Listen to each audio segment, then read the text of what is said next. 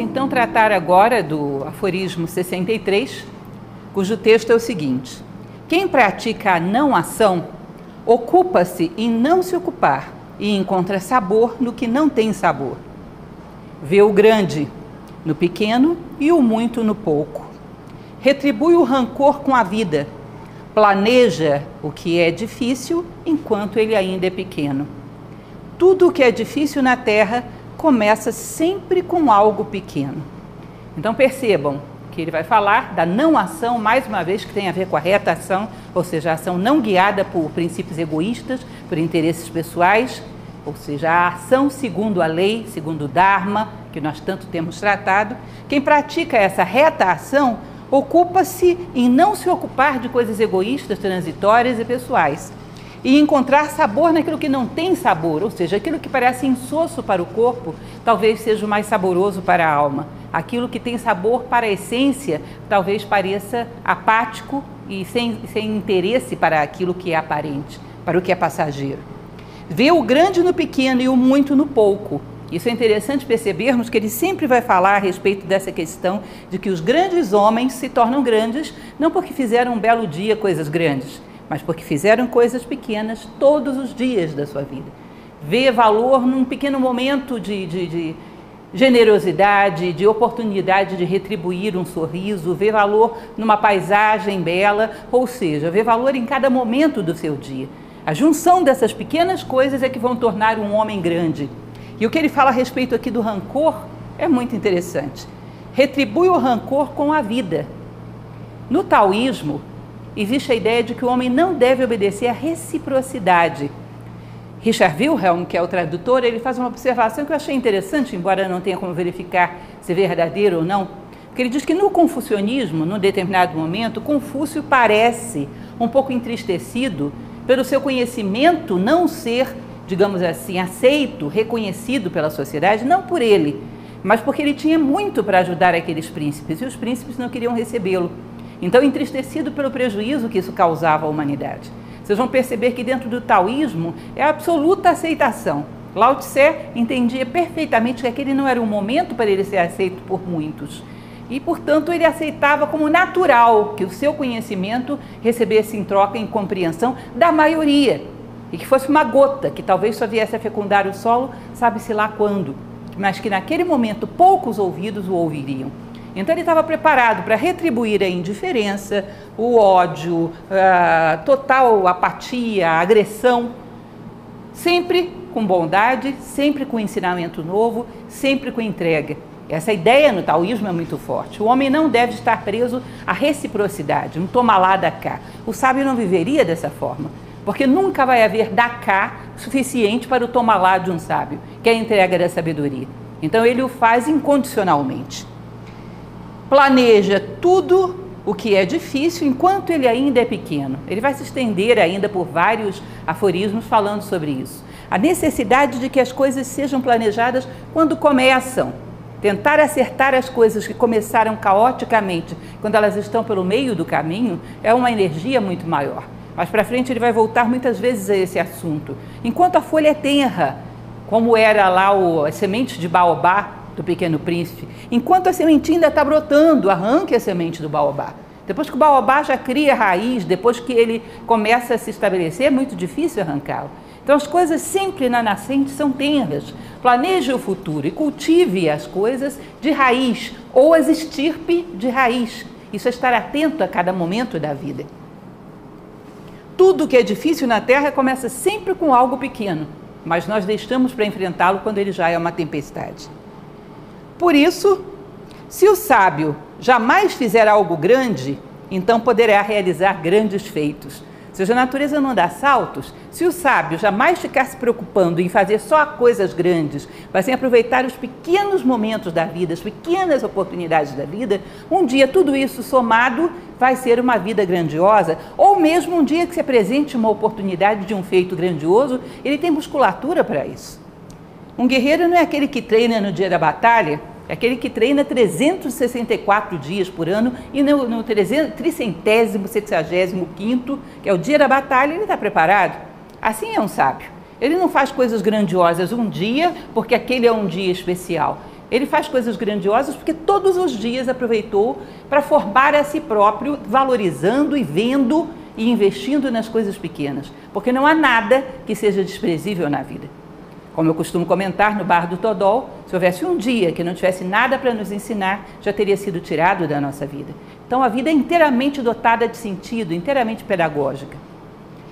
Quem encara, quem promete facilmente, é certo que raramente manterá a palavra, ou seja, prudência na hora de se comprometer, mas vontade na hora de executar aqueles compromissos que já foram assumidos. Diz que o homem às vezes é afoito na hora de se comprometer, mas muito lento na hora de cumprir esse acordo. O sábio é o contrário, ele é prudente na hora de se comprometer, mas na hora de cumprir é inexorável. Aquilo com que ele se compromete, inexoravelmente cumprirá. Isso é a lógica do sábio. Quem encara as coisas de forma leviana terá, por certo, muita dificuldade. Em geral, as coisas envolvem o triplo do esforço, o dobro do tempo, o máximo de dificuldades que nós poderíamos considerar. Aquele que se compromete com algo tem que saber que não pode ter pressa, não pode ter ansiedade, e a única coisa que tem que ter firme na sua mente é o seu compromisso. Esse vínculo de coração com a palavra empenhada, esse vínculo de coração com a vontade que ele colocou no mundo e que precisa se estabelecer no mundo. E perseverança, sem pressa e sem pausa, até atingir o seu objetivo. Todo aquele que se precipita, ele diz, em geral falhará na hora de trazer a sua obra ao mundo. Então, a prudência é um dos elementos que estão associados à sabedoria, por exemplo, em Platão. Prudência é sabedoria. Por isso, se o sábio refletir sobre as dificuldades, nunca as terá. Que é algo interessante para quem estuda a administração do tempo. Existe um critério que nós vamos colocando todos os tópicos de compromissos da nossa vida e colocamos ao lado importante ou urgente, importante ou urgente, às vezes os dois, às vezes nenhum dos dois. O que se diz é que quando uma pessoa faz aquilo que tem que fazer no momento certo, nunca haverá urgência na vida dele. A urgência já é resultado de algo que não foi feito no momento oportuno, que foi deixado para depois. Um homem que está o tempo todo fiel àquilo que a vida espera dele, seja descanso, seja ação, seja lazer, seja trabalho, o tempo inteiro atento àquilo que naquele momento é esperado dele, que respira junto com a vida, esse não tem urgências. A urgência, em geral, vem da desatenção de fazer as coisas na hora em que elas se apresentaram como importantes. E depois tudo vira urgente, e evidentemente vai chegar algum momento que algumas coisas vão ficar para trás. Esse é o grande problema da administração do tempo. Quando temos 10 urgências, algumas coisas não serão feitas. Continuando, no aforismo 64, continuando com a mesma lógica, o que ainda está em repouso é fácil de ser agarrado. O que ainda não surgiu é fácil de ser ponderado. O que ainda é frágil é fácil de ser quebrado. O que ainda é pequeno é fácil de ser dispersado. É preciso agir sobre o que ainda não existe. É preciso pôr em ordem o que ainda não está em desordem. A árvore, com uma braça de diâmetro, nasce de uma haste fina como um fio de cabelo. A torre de nove andares nasce de um montículo de terra. A viagem de mil milhas começa diante dos teus pés. Ou seja, a lógica da bola de neve. Quando a bola de neve nasce lá no alto da montanha, ela é uma bolinha, fácil de deter. Quando ela chega sobre o telhado da, sobre o telhado da casa, ela é uma avalanche é lógico que não, não, é inteligente segurarmos a bola de neve quando ela chega no, no, no, pé da montanha, mas quando ela é atirada lá de cima. Agir sobre as causas, sobre as causas dos problemas.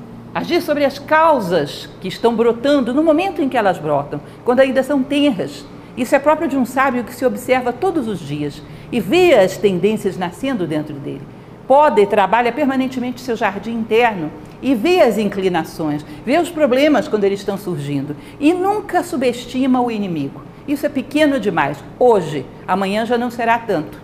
Depois de amanhã será ainda mais forte. Ou seja, a tendência é que as forças do homem declinem e a dos problemas cresçam. E quando esse encontro se estabeleça como inevitável, ele já não dê mais conta desse inimigo.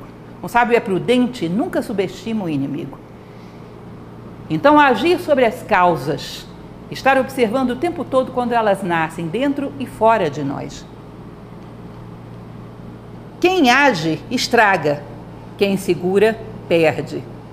Aqui ele está falando de dois elementos, que é a ação que não é reta, a ação egoísta, e o apego, ou seja, o desejo de posse O egoísmo e o desejo de posse faz com que inexoravelmente as coisas escapem pelo meio dos nossos dedos. Como nós tantas vezes repetimos, nada que é realmente teu pode ser tirado de ti. Aquilo que vai ser tirado de nós, esse corpo, por exemplo, vai necessariamente ser tirado de mim, é porque não é meu e não adianta me apegar. Hoje ele é meu, então eu uso da melhor maneira possível para, através dele, obter aquilo que nada nem ninguém pode tirar de mim, que é um conhecimento mais profundo da minha própria essência, do sentido da minha existência, do sentido da vida. Esses dias eu vi um autor falando uma coisa muito interessante: o antídoto do desespero é o sentido. Quando o homem encontra sentido para aquilo que ele vive, ele resgata a sua vida da arbitrariedade, conecta com o objetivo. Ou seja, isso não é para me fazer sofrer, isso é para me fazer crescer. E esse sentido o eleva acima de um sofrimento cego, acima do desespero. Então, quando o homem encontra sentido nos acontecimentos, ele se torna, como dizia Gibran, um posto de enriquecimento dos dons da vida.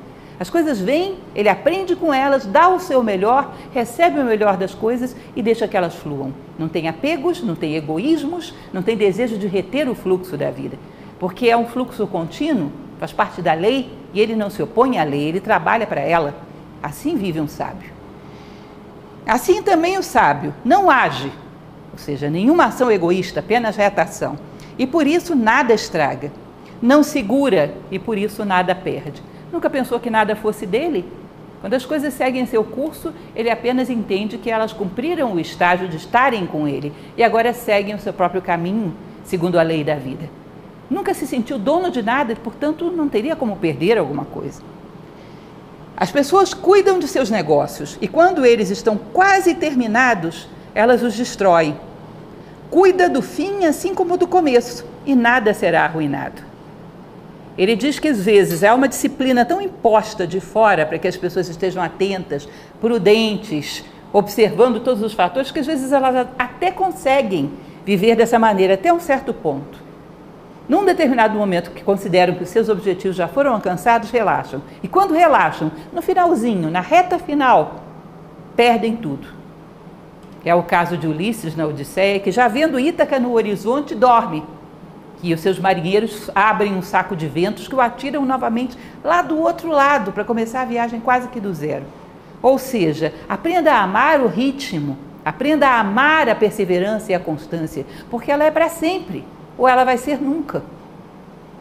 Não podemos estar esperando um momento onde isso vai cessar e poderemos repousar inertes. Temos que aprender a não amar a inércia, a amar o ritmo, amar o pulsar da vida. O nosso coração ama o ritmo senão não estaríamos vivos.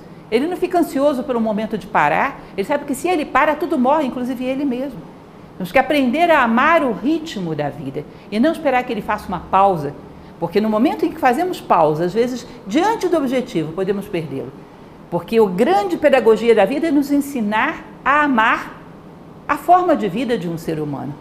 E os objetivos premiam aqueles que aprenderam a amar o caminho pelo caminho e não apenas pelos objetivos não o abandonam nunca, em nenhuma circunstância.